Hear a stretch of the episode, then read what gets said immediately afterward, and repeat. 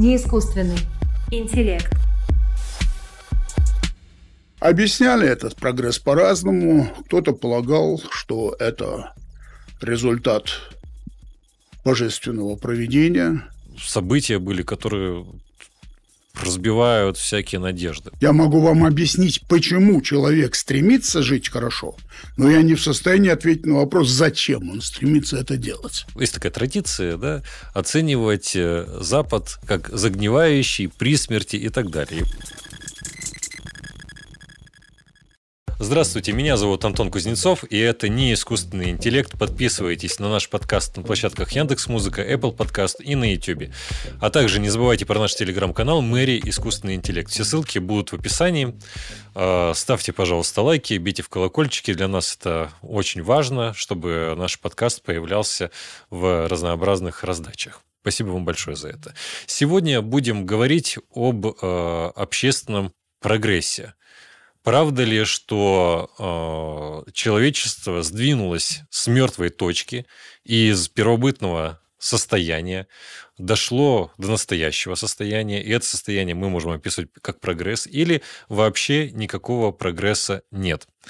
Будем обсуждать этот вопрос с философом Кареном Хачковичем Мамджаном вот, и нашим дорогим заведующим кафедрой социальной философии философского факультета МГУ. Карен Хачкович, здрасте. Спасибо большое, что вы пришли. Добрый день, Антон. Спасибо, что пригласили. Приветствую всех. Я Мэри, представитель искусственного интеллекта. Виктор Гюго как-то сказал, прогресс – это способ человеческого бытия. Так ли это? Давайте выясним, коллеги. Насколько я знаю, в качестве установки нашей беседы а, вы придерживаетесь мнения, что мы можем говорить о наличии общественного прогресса. Да. Второе, э, что э, текущая ситуация скорее описывается так, что большая часть философов скептически относится к категории общественного прогресса. Абсолютно верно.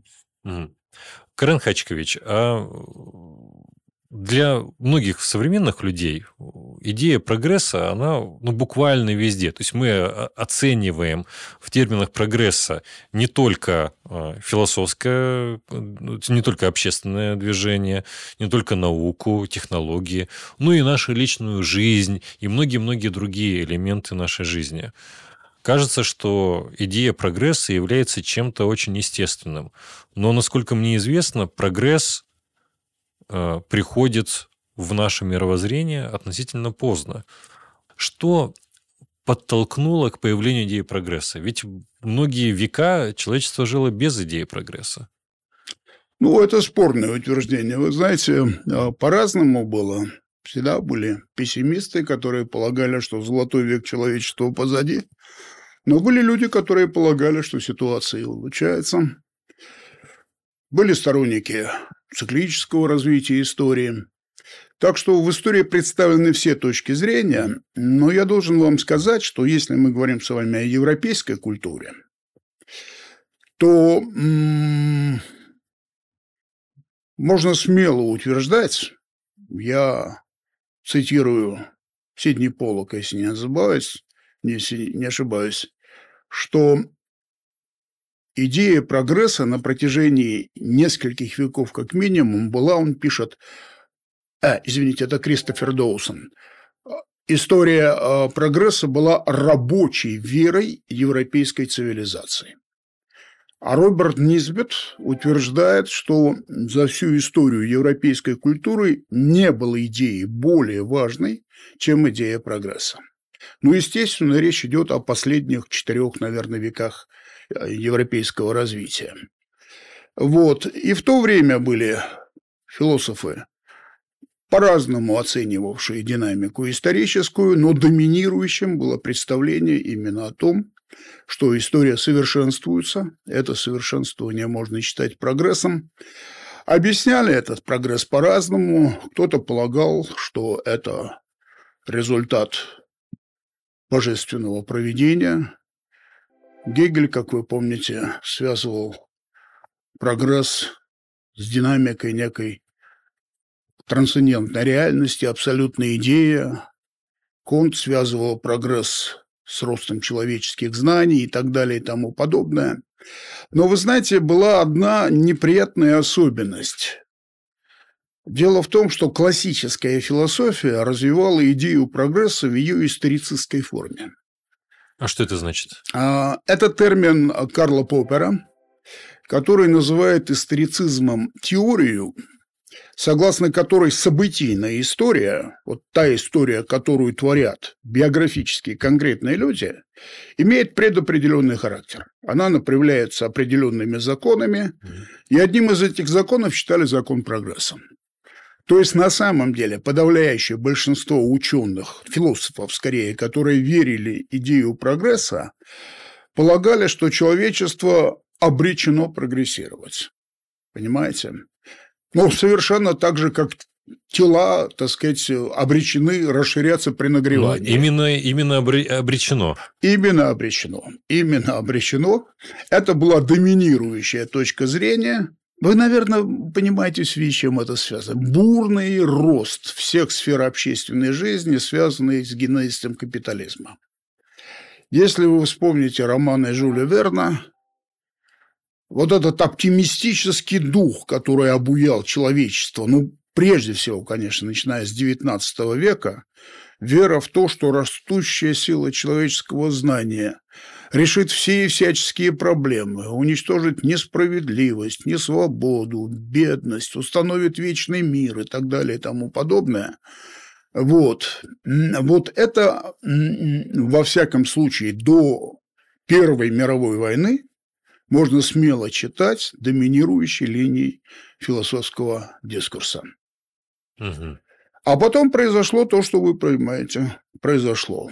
Случился 20 век, который известный вам поэт Евгений Евтушенко образно назвал так «газовая камера надежд».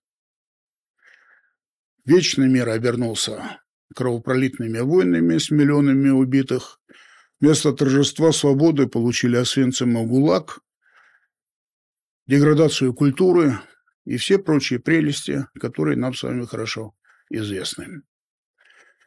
И совершенно очевидно, что в этой ситуации вера в прогресс перестала существовать. Помните, Леотар говорит о конце великих басен. И вот одну из этих великих басен он считает мета-рассказы об общественном прогрессе.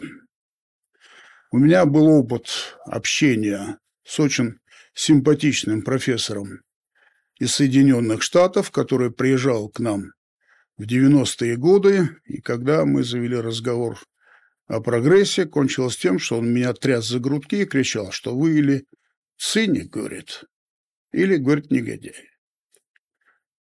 Вот это убеждение в том, что реалии нет, был некий период, так сказать, когда как бы идея прогресса вновь возродилась.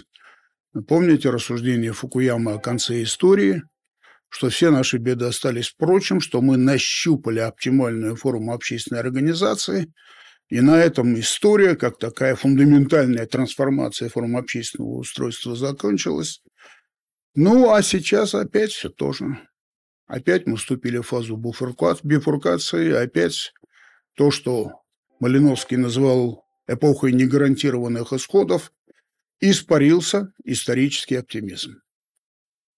Испарился.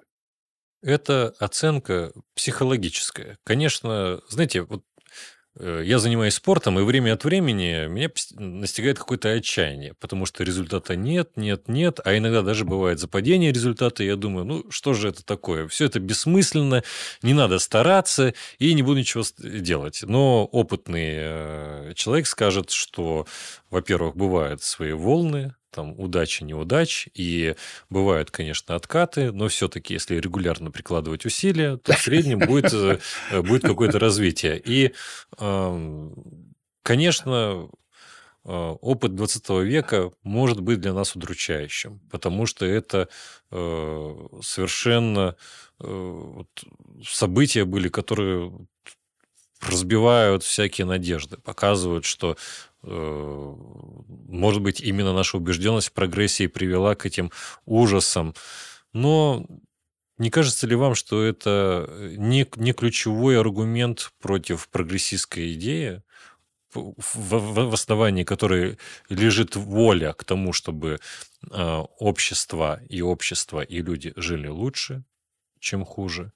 И поэтому даже несмотря на то, что были эти ужасы, стремление к прогрессу и сам прогресс должны сохраняться. Я завидую вашему оптимизму, честно говоря, Антон. Так. Потому что если бы на моем месте сидел тот американский профессор, о котором я вам рассказывал бы, угу. он бы развел руками и сказал, Антон, придите в себя. На грани термоядерной катастрофы находимся. И шансы погибнуть для человечества никак не меньше, чем шансы сохраниться. Mm. Экологический кризис. Черт я знает, что происходит с природой. Можно верить в то, что это когда-то кончится. Но если факты, подтверждающие вашу веру, на чем она основана? Ох, э, я скажу следующее, что э, мы живем в конце истории как минимум примерно с Гегеля что э, каждое поколение, ну вот еще чуть-чуть, и после нас точно вообще ничего не будет, мы все погибнем в результате каких-то катастрофических событий, будь то природных, техногенных, э, социальных или других каких-то потрясений. Но э, что мы видим, что глобально, несмотря на эры вымирания, жизнь на Земле сохранилась, несмотря на все астероиды, которые прилетали к нам, что несмотря на все э, войны э, общества, ну, понятное дело, что были катастрофические изменения, но если мы посмотрим на общую картину, как пытается делать Стивен Пинкер, допустим, mm-hmm. то конец истории постоянно откладывается. Он постоянно откладывается в силу того, что мы, конечно, склонны в, из своей перспективы преувеличивать те напасти и угрозы, которые есть, но для наших потомков становится очевидным, что эти напасти, они не такие уж и э, смертельные. И, э, особ... и особенно и, и это заставляет как минимум занимать противоположную позицию в этом психо... ну, во многом психологическом все-таки споре. Я согласен с вами. Это спор психологический, да, поэтому да. есть смысл, наверное, отойти от того, да. такого рода полемики. Да. Потому что, понимаете, есть существенно более интересные темы.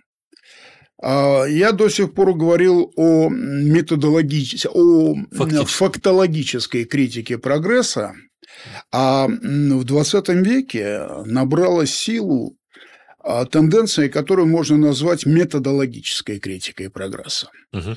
То есть большинство современных обществоведов полагают, что на прогресса не только нет, они полагают, что прогресса не может быть. То есть они считают, что э, примитивное общество... А, я уже в прогрессистских терминах, кстати, описываю.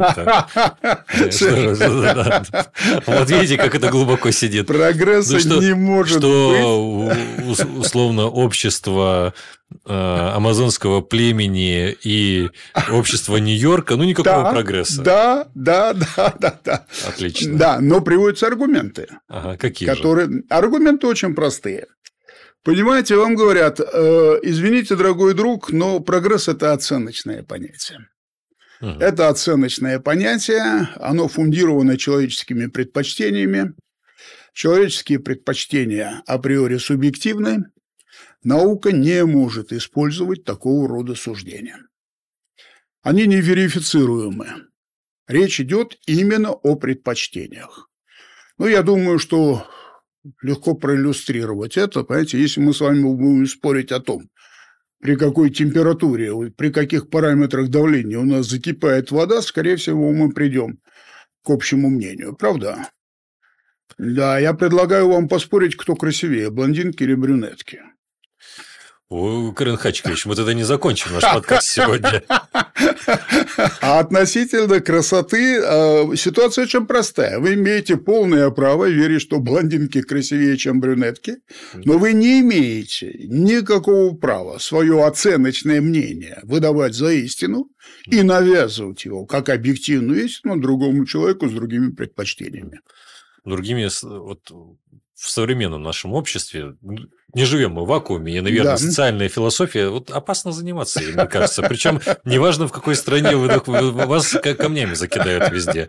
Вот если вы философ сознания какой-нибудь, как я, да. ковыряетесь там в метафизике, всем все равно. Некоторые, значит, люди в России, есть такая традиция, да, оценивать э, Запад как загнивающий, при смерти и так далее. И, в общем, а, а в то, и оценивать нашу э, цивилизационную картину картину, как угу. вот нечто противоположное, что вот как раз развивается. И э, той же самой, э, так сказать, как-то монетой платят оппоненты, да, которые считают, что нет, нет, нет, наоборот, ситуация обратная, что вот наше общество, оно куда-то там катится и вообще какие-то э, ретроградные процессы, в то время как вот наши так сказать, коллеги э, западные, они вот демонстрируют общественный прогресс. То есть мы, мы видим, э, как разные группы э, не самых глупых людей не могут договориться в отношении правильно. того, что они считают правильно, правильно. прогресс. И тогда возникает вопрос, а может ли существовать научная теория общественного прогресса? Что как идеологический конструкт эта идея вечна. Вывод очень простой. Был такой социолог Леопольд фон Виза, который сформулировал идею очень простую. Он говорит, ученый может и обязан фиксировать факт социального изменения, объяснять его и предвидеть возможное его развитие. Но ученый, если он собирается оставаться ученым, не имеет никакого права оценивать изменения в категориях прогресс или регресс по той простой причине, что эта оценка субъективна. Наука не использует субъективных оценок. Совершенно бессмысленно спорить на тему, является ли изобретение скорострельного пулемета прогрессом. Вы инженер, с вашей точки зрения, это, несомненно, прогресс. Я гуманист, для меня это кошмар. Возможность убить за одну минуту сто раз больше людей, чем раньше, едва ли для меня кажется прогрессом. Поэтому говорят нам, давайте так, если вы хотите быть социальным проповедником, ради бога, рассуждайте о прогрессе, регрессе, приводите аргументы. Но если вы собираетесь заниматься наукой, если вы хотите ограничиться сферой верифицируемых суждений, забудьте все эти глупости. Никаких не может быть суждений научных о прогрессе. Эта концепция фундирована позицией Вебера. Помните у Макса Вебера? Фундаментальный принцип – свобода от оценки. Наука должна быть свободна от оценочных суждений по той причине, что они субъективны и неверифицируемы. Наш слушатель или зритель скажет, ну, примеры были на самом деле слабые. Давайте вернемся к антропологическим примерам. Да, да? да. Я бы хотел, чтобы вы показали, как это работает э, в отношении таких вещей, которые бы показались э, нашим, или даже мне, может быть, показались угу. бы очевидными, что у нас есть какое-то простое общество грибников-собирателей и рыболовов. Живут mm-hmm. они там на каких-то прекрасных mm-hmm. островах или где-то еще. В общем, э, палками-копалками роют землю, живут в каких-то непонятных mm-hmm. постройках, вырытых из земли с навесами из веток. И многое-многое-многое другое, что вы можете увидеть вот в фильмах National Geographic mm-hmm. или что-то такое. И тут мы видим, значит, Москву. Да. да. Сейчас э, сегодня страшный снегопад, сразу все убирают, э, транспорт, палками-копалками вообще речи, речи не идет, что кто-то пользовался. Никто не ходит по грибы, ну, только если в, ну, в результате, как вот, э, в качестве развлечения, да. Но в целом э, собирательство, э, этим можно не заниматься, можно тратить время на саморазвитие, йогу, медитацию, иногда философию. Вот мы призываем заниматься философией. Вот это общественный прогресс. А вот общество грибников-собирателей нет. Вот как э, человек, который говорит, что нет прогресса, как он объяс... как вы Я можете объясню, да, продемонстрировать? я объясню, я объясню. Ну, во-первых, я хочу определить свою позицию. Понимаете, до сих пор я приводил аргументы против идеи прогресса, а на самом деле я сторонник этой идеи, поэтому я хотел бы поддержать, в частности, и ваш пафос, но здесь нужны определенные, так сказать, уточнения. А, а, дело вот в чем. Я не согласен с Вебером. Когда Вебер говорит, что наука не может использовать оценочных суждений, и, следовательно, понятия прогресс, регресс, лучше, хуже, совершенно, менее совершенно, а, а, я не могу с ним согласиться. Точнее, могу, но с оговоркой. Дело в том, Антон, вы, наверное, со мной согласитесь, что оценки бывают разные. На самом деле я выделяю два разных типа оценочных суждений. Есть суждение ценности и есть суждение значимости. Вот суждение ценности – это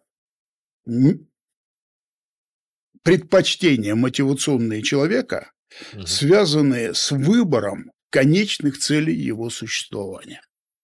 Конечно. Вы знаете, что такое конечная цель? Самозамкнутый информационный вектор, относительно которого бессмысленный вопрос «зачем?». Мгм. Ну, когда моему сыну было 4 года, я имел неосторожность сказать ему, что собираюсь купить машину. Ребенок меня спросил, папа, а зачем? Я объясняю. Я говорю, друг мой, я буду тебя по субботам возить в зоопарк. Он меня спрашивает, папа, а зачем? Мгм. Я говорю, я хочу, чтобы ты общался с животными. А зачем? Спрашивает меня сын. Я говорю, я хочу, чтобы ты вырос хорошим и добрым мальчиком. А зачем? Спрашивает меня мой сын. Последнее, что я мог ему ответить, чтобы тебе хорошо жилось. А когда он меня спросил, зачем ему хорошо жить, мои ответы кончились. Таких ответов нет. Я не Господь Бог, я не создавал человека. Я могу вам объяснить, почему человек стремится жить хорошо, но я не в состоянии ответить на вопрос, зачем он стремится это делать. Понимаете? И вот если мы с вами рассуждаем о конечных целях человеческого существования, мы предлагаем суждения, которые никакой верификации не подлежат. Ну, простой вопрос. Да? Люди спорят между собой постоянно. Следует ли запретить аборты или следует их разрешить? Следует ли запретить смертную казнь или следует ее разрешить? Ох, Кархачевич, по Следует- тонкому льду ходите. А? По тонкому льду ходите. Почему? Сейчас След- такая тема острая. Следует запретить эвтаназию или следует ее разрешить? Антон, у меня предложение. А давайте перестанем спорить. Давайте напишем коллективное заявление в Академию наук. Мгм. И пускай ученые компетентные соберутся и скажут нам, нужно ли запрещать аборты или не нужно.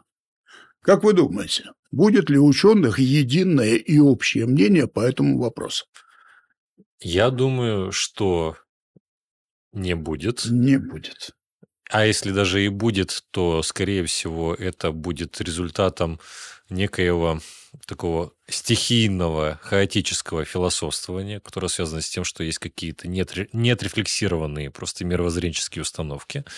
Вот. Но я бы вот что сказал, что обсуждение имеет э, смысл, то есть понятно, что мы не придем к какому-то э, конечному Мгм. решению, но э, смысл заключается в обсуждении в том, чтобы наше решение было по возможности более гуманным все равно.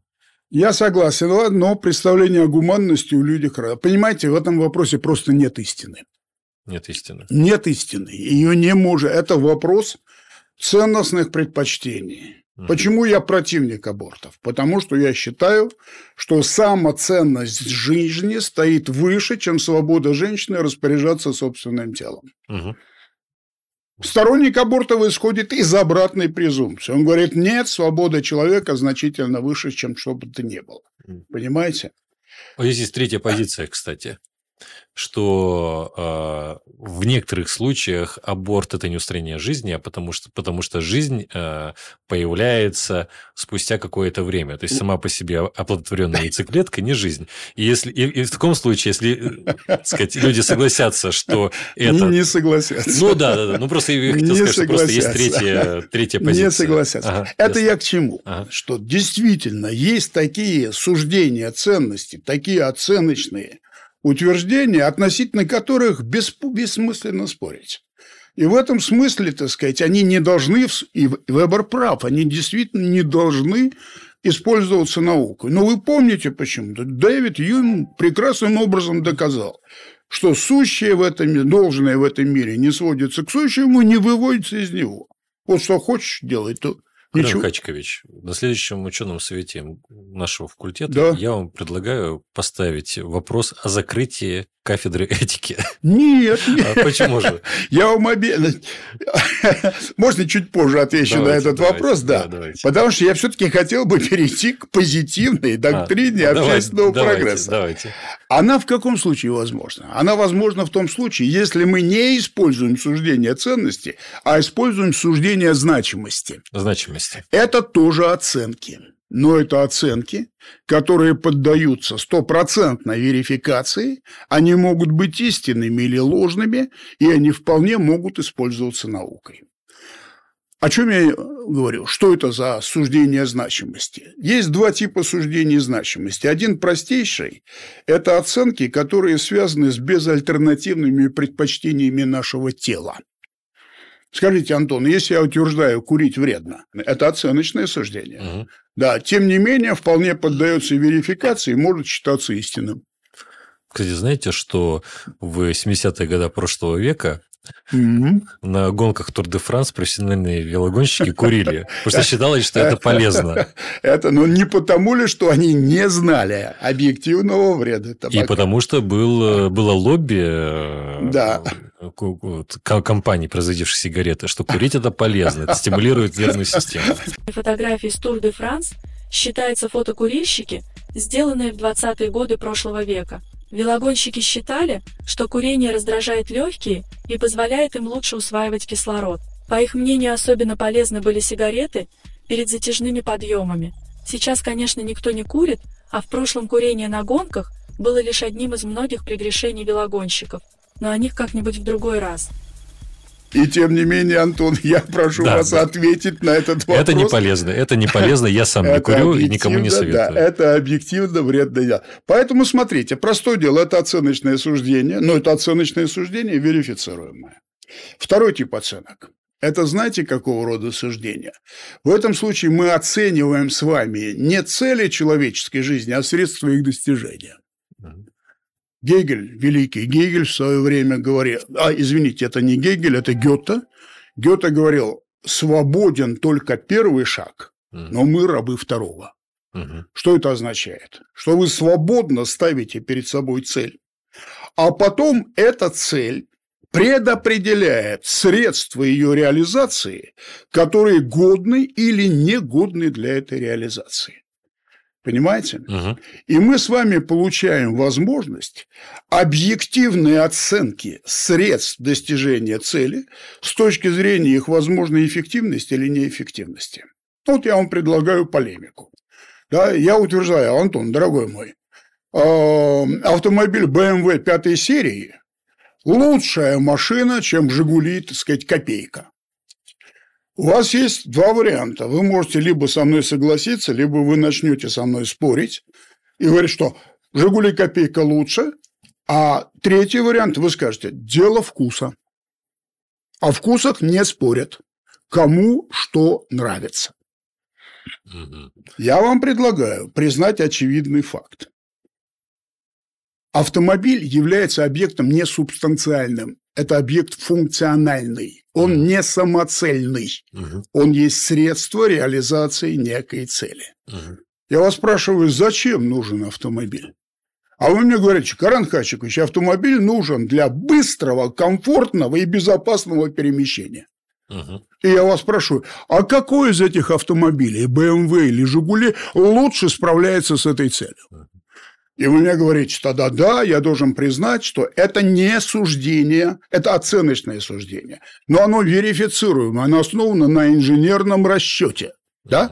Термин «лучше» верифицируем, понимаете? Вот на таких основах строится научная теория прогресса.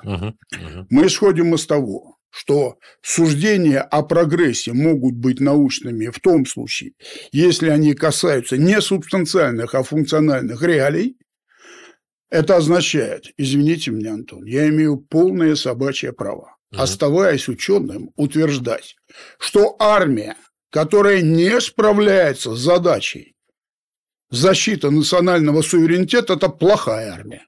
Угу. Экономика, которая не может избежать гиперинфляции, это плохая экономика. Это оценка? Несомненно, оценка. Верифицируемая? Безусловно, да. Вот на таких суждениях значимости мы можем выстроить научную теорию общественного прогресса и ответить на ваш вопрос. Угу. Какое же общество прогрессивнее? Те самые дикари, которые копаются в земле, или современная городская цивилизация? Но только здесь нужно сделать целый ряд уточнений. Уточнения вот какого рода. Рассуждая о общественном прогрессе, мы с вами должны различать три его формы. Мы должны говорить о прогрессе в обществе, угу. прогрессе общества угу. и прогрессе человечества. Угу. Это просто. Если мы говорим с вами о прогрессе в обществе, мы с вами оцениваем развитие отдельно взятых сфер и институтов общественной жизни. Угу. Все они имеют назначение. Все они с этим назначением справляются в большей или меньшей степени и, соответственно, могут быть квалифицированы как прогрессивные и регрессивные. Ну, простой пример. Великий русский поэт Александр Сергеевич Пушкин, как вы знаете, на дуэли получил тяжелое пулевое ранение, которое было совершенно неоперабельным для медицины его времени. Современный полевой хирург вам скажет, рана тяжелая, но при условии своевременной хирургической помощи шансы спасти поэта были, я не знаю, там 80 против 20. Угу. Я могу на этом основании утверждать о прогрессе в медицине. Если она способна лечить болезни, с которыми ранее не справлялись люди, и, кроме того, существенно удлиняет средний срок жизни людей. Я могу говорить о прогрессе науки, если мы знаем все больше о все большем. Это функциональная задача науки – обретение адаптивно значимой информации. Я могу говорить о прогрессе экономики. Я могу говорить о прогрессе производства. Если мы создаем все более нужные и эффективные вещи, все с меньшей затратой ресурсов и меньшим ущербом для экологической среды. Это прогресс в обществе мы можем обнаружить и оценить объективно, как ученые, динамику развития отдельных сфер общественной жизни. Правда, здесь есть проблемы. Какие? Существует ли прогресс в искусстве? Существует ли прогресс в искусстве? Да. Давайте я вам задам два вопроса. Один простой, другой сложный. Давайте. Первый вопрос. Есть ли у вас объективные критерии различения хорошего и плохого в искусстве, если вам нужно сопоставить романы Толстого с романами Дарьи Донцовой? Это писатели одного класса. Или вы говорите, в одном случае мы имеем титана литературы, а в другом случае мы имеем ремесленника. Ну вот Читал бы я Донцову, я бы вам сказал. Здесь, такая проблема, что не знаю, ну, скорее всего, скорее всего, я бы заключил, что Донцова не будет представлять того же интересно. Но опять же для меня, потому что я человек, я а? в университете работаю, а. я не, не на электричке езжу в Подмосковье куда-нибудь, я еще где, где э, с запоем читают все-таки не Достоевского. Я согласен с вами. Но вы признаете наличие в обществе хорошего и плохого литературного вкуса? Хорошего и плохого литературного вкуса? Ох, это сложный вопрос, не могу ответить. Чехов ответил за вас. Знаете, что он сказал? Он говорит, я знаю, что Шекспир писал лучше, чем Златовратский, но не могу это доказать. Но он не может доказать, потому что он писатель, а не литературовед. Если он был бы литературовед, у него был бы народ, набор операциональных критериев, угу. которые позволяют отличить мастера от ремесленника. Угу. Понимаете? Но если я вас спрошу, скажите мне, дорогой Антон, могу ли я утверждать, что писатель Толстой превосходит писателя Шекспира, что композитор Шостакович превосходит композитора Баха? М? Нет, здесь Вот точно. получается, что вы закрываете идею прогресса искусства, если мы говорим о, так сказать, неком профессиональном качестве искусства. Понимаете, Мгм. да? О ремесленниках забыли, они где-то там сбоку. Но если мы сопоставляем настоящих художников, как оценить, кто лучше, кто хуже, это невозможно сделать, потому что критерии оценки эстетической меняются. Да. Вы знаете, что современники считали Рубенса выдающимся мастером? А что вам скажет современный искусствовед? Вот это я не знаю. А я вам скажу. Он скажет, законченные произведения тяжеловесны, Мгм. а наброски оставляют яркое ощущение гениальности. Мгм. Понимаете? Меняются критерии. И тогда самый, казалось бы, простой выход – сказать, извините, не во всех сферах общественной жизни существует поступательное развитие, и вот искусство, в частности, является сферой, где такого развития нет. И это неправильно. Да. А вот представьте, Донцова. Да. Я, Я не Да. хочу плохого, Да, я тоже. не читал, не, может, это выдающаяся Вы знаете, писательница, э, и я ге- заранее да, извиняюсь. гениальность э, часто в искусстве и литературе э, и, и философии Ага. придается посмертно. Ага.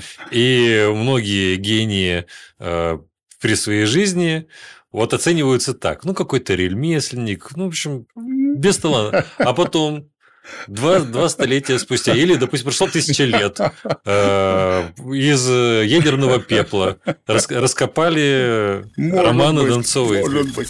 Безусловно, Антон, бывали в истории и такие случаи, когда великих творцов при жизни совсем не чествовали. Такая судьба была уготована, например, нидерландскому живописцу Яну Вермееру. Один из самых дорогих и известных в мире искусства художников при жизни так и не был признан. В свое время он писал картины, посвященные бытовым сценам из жизни среднего класса. Его коллеги по цеху занимались массовым производством портретов влиятельных и богатых граждан, что способствовало росту их популярности. Однако сегодня картины Вермеера, коих насчитывается порядка 36, стоят десятки миллионов долларов, что даровало их автору титул «Бесценный голландец». Но это в любом случае частность. А я хочу сформулировать правило. Знаете, как звучит правило? Нет. Я вам скажу. Прогресс есть и в сфере искусства. Но только это особая форма прогресса. Раймон Арон в свое время говорил. Он говорит, есть два вида прогресса. Прогресс как совершенствование и прогресс как прибавление. Аккумуляция значимых результатов человеческого труда.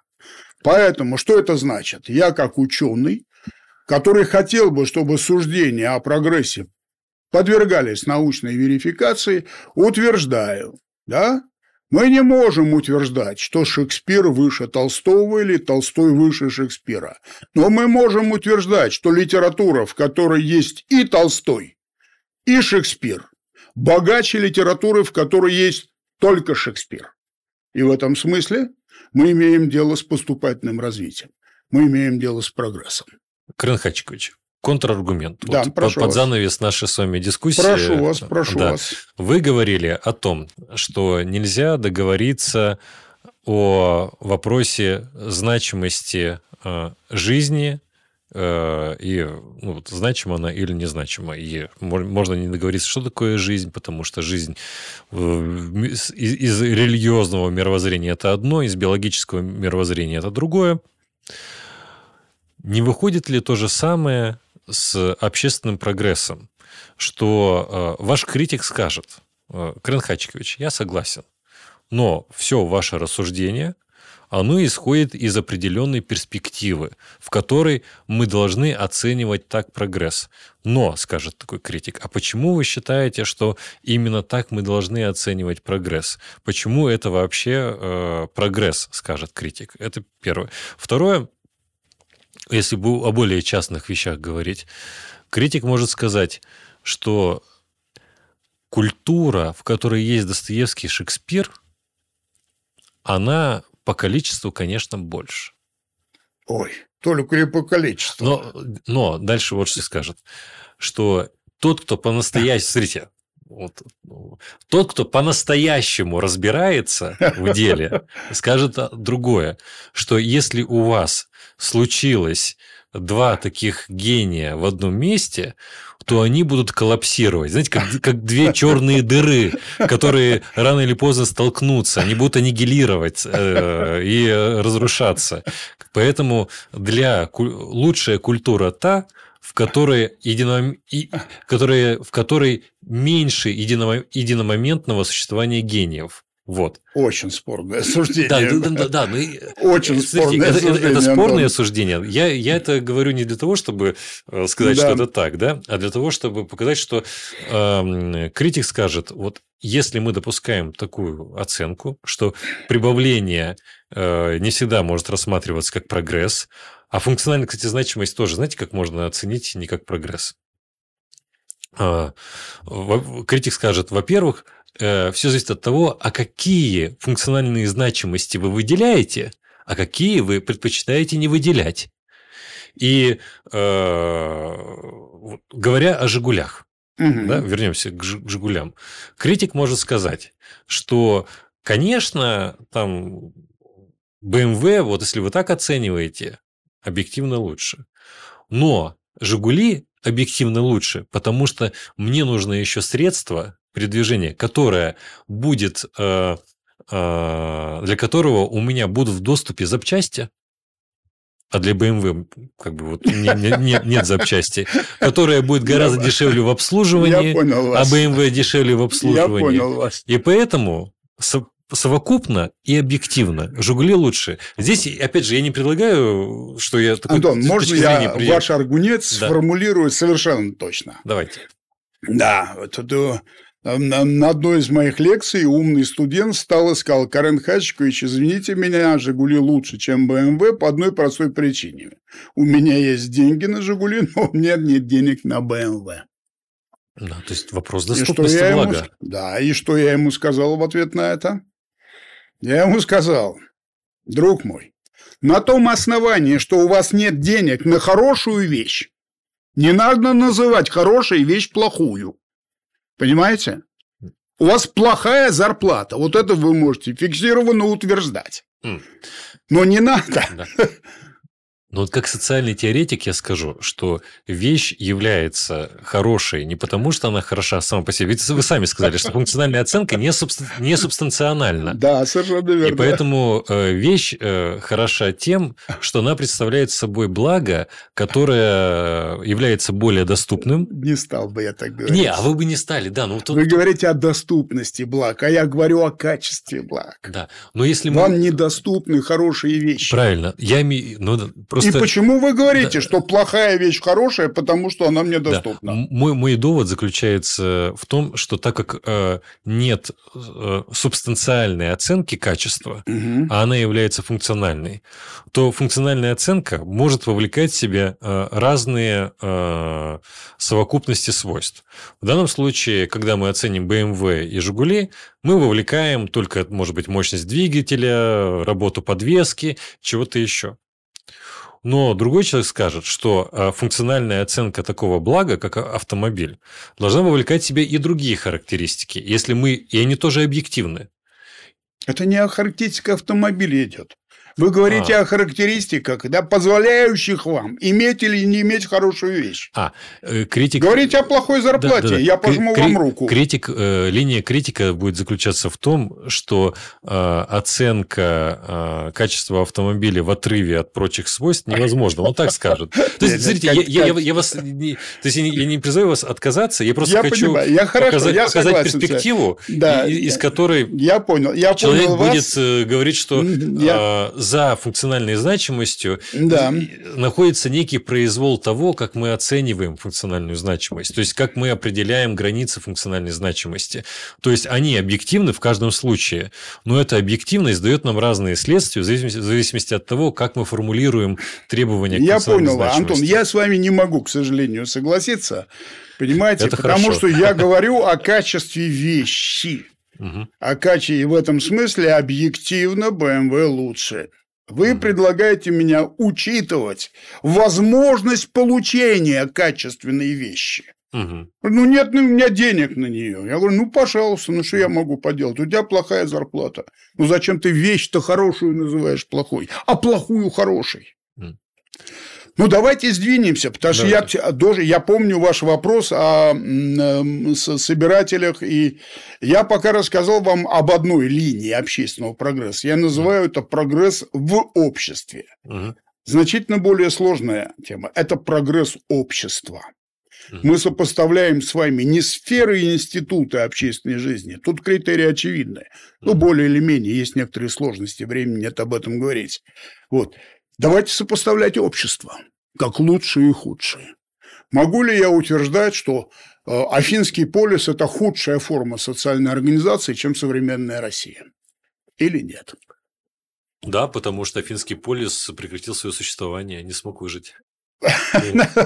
Я понял, совсем бикиаверистский подход. Ну да, эволюционистский подход. Я понял вас. Значит, как ответить на этот вопрос? Понимаете? Ответ на этот вопрос, можем ли мы сравнивать общество как лучшие или худшие, зависит от того, какую позицию вы занимаете в споре двух течений социальной философии, которую Карл Поппер назвал методологический индивидуализм и методологический коллективизм. Значит, это вопрос о том, да, а, а, кто является субъектом деятельности. Ну, представьте себе, я веду для вас репортаж с футбольного матча и говорю, «А, здравствуйте, уважаемый Антон, сегодня на стадионе играют Динамо, играют команды Динамо и Спартак, на десятой минуте матча Динамо забила гол в ворота Спартака, в настоящий момент Спартак атакует ворота Динамо. Я что-нибудь нелепое сказал с точки зрения русского языка? Нет. С точки зрения методологического индивидуализма сказанное мной является абсолютным тотальным бредом. Потому что никакой Спартак по полю не бегает. Никакой Спартак не потеет, ног не ломает. Это делают отдельно взятые футболисты, объединенные в команду, но ни в коем случае не команда. У вас нет оснований рассматривать команду как некое интегративного субъекта, у которого есть собственные потребности, собственные интересы, собственные цели и так далее и тому подобное. Вот это предмет спора. Угу. Методологические индивидуалисты говорят, субъектен только человек. Методологические коллективисты говорят, что общество тоже, общество и всякие прочие социальные институции обладают субъектными свойствами. Если вы стоите на позициях методологического коллективизма, Антон, то есть если вы полагаете, что общество живет, а не функционирует, чувствуете различия? Жить – это значит реализовывать собственные цели. Функционировать – это значит служить собственности внешней. Тогда никакие рассуждения о прогрессе невозможны. Угу. Потому что образ жизни не может оцениваться как лучший или худший. Если вы в этом сомневаетесь, я предлагаю вам поспорить. Угу. Кем лучше быть, мужчиной или женщиной? Где лучше жить, в городе или деревне? Угу. Одному нравится одна ситуация, другому нравится другая, и спор на этом закрылся. Поэтому я в отношении ваших, так сказать, этих самых копателей. Понимаете? Представьте себе бытового, неустроенного, ежеминутно рискующего своей жизни солдата какой-нибудь армии Александра Македонского. Угу. И покажите ему современного офисного клерка, который сидит в комфортном кабинете, ездит на комфортной машине и живет в комфортном доме. И предложите этому солдату поменяться местами с этим клерком. Что он скажет? Что это безумно скучная, бессмысленная жизнь. Угу. Я Индию завоевываю. Я ежеминутно испытываю сильнейшие эмоциональные потрясения. У меня настоящая жизнь, а этот гниет в своем кабинете. И несмотря на все преимущества, которые вы перечислили, благоустроенное жилье, так сказать, э, э, средства транспорта, гарантированная медицина и так далее, человек имеет право оценивать образ жизни, руководствуясь своими критериями. Угу. И вы не можете ему сказать, ты ошибаешься. Угу. Понимаете? А если вы являетесь сторонником методологического индивидуализма, и вы исходите из того, что общество функционирует, а не живет, что это просто институт, ровно такой же, как холодильник. Угу. Холодильник не обладает субъектностью, Это инструмент для удовлетворения ваших потребностей, интересов и целей. Мгм. Таким же образом вы оцениваете общество. И тогда у вас появляется объективный критерий сопоставления обществ как лучших и худших. Мгм. Знаете, какой критерий? Отвечаю на этот вопрос очень просто. Это мера удовлетворения потребностей человека в обществе живущего. Мгм. Я исхожу из того, что общество, в котором люди живут до 80, а не до 30, общество, в котором люди хорошо питаются, они живут в проголодь, общество, в котором люди свободно выбирают свою жизненную судьбу, а не являются рабами, потому что родители были рабами, такое общество лучше, чем его альтернатива. Я предлагаю вам использовать критерии, которые использует ООН. Оценка качества жизни. Мгм.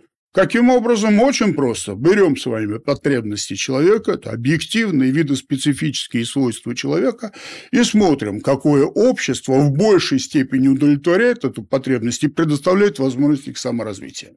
Мгм. И если мы занимаем такую позицию, я с вами соглашусь. Да, Мгм. современное общество лучше, чем общество этих самых искателей, даже если субъективно им больше нравится их образ жизни. Крын Хачкович, последний вопрос. Да. А зачем вообще говорить лучше или хуже? Можно просто говорить, Ну, здесь, здесь, э, здесь качество жизни, эти параметры Я лучше согласен с вами. и так далее. А в целом говорить, что вот одно общество такое, другое общество такое, видимо, может быть, и не стоит. А, может быть, вы и правы. Поэтому я не использую понятие лучше или хуже, когда говорю о прогрессе. Я говорю совершенный и менее совершенный. Мгм. Понимаете? Другое дело, Артем, мы с вами люди. Есть объективный, генетически заданный закон человеческой жизни. Знаете, как он формулируется? Любой человек при любых обстоятельствах всегда стремится к лучшему для себя и не может стремиться к худшему, как к самоцели. Мгм. Этого не может быть никогда. Поэтому я иногда использую понятие «лучшее» как синоним понятия «совершенный», Мгм. хотя вы, наверное, правы. Из соображений чистоты теории лучше этого не делать. Мгм. Крын Хачкович, спасибо вам большое. Вам что... Можно я спасибо, даже вам руку мой. пожму? Спасибо Очень большое. приятно было с вами Да, поговорить. что вы пришли к нам. А, Дорогие наши слушатели и зрители, а, оставляйте свои а, комментарии, как вы считаете, есть ли прогресс в обществе или нет. Нам будет очень интересно. Оставайтесь с нами. Спасибо. Является ли появление искусственного интеллекта объективным свидетельством общественного прогресса? Я так и не поняла. Идея прогресса является очень спорной. Большая часть философов предлагают не ориентироваться на прогресс, поскольку его идея была дискредитирована историей XX века и является оценочной, а потому не соответствует методологии научного исследования. Однако, по мнению нашего гостя, мы можем говорить о прогрессе, если будем оценивать не ценности, а значимости, у которых имеются вполне объективные функциональные характеристики.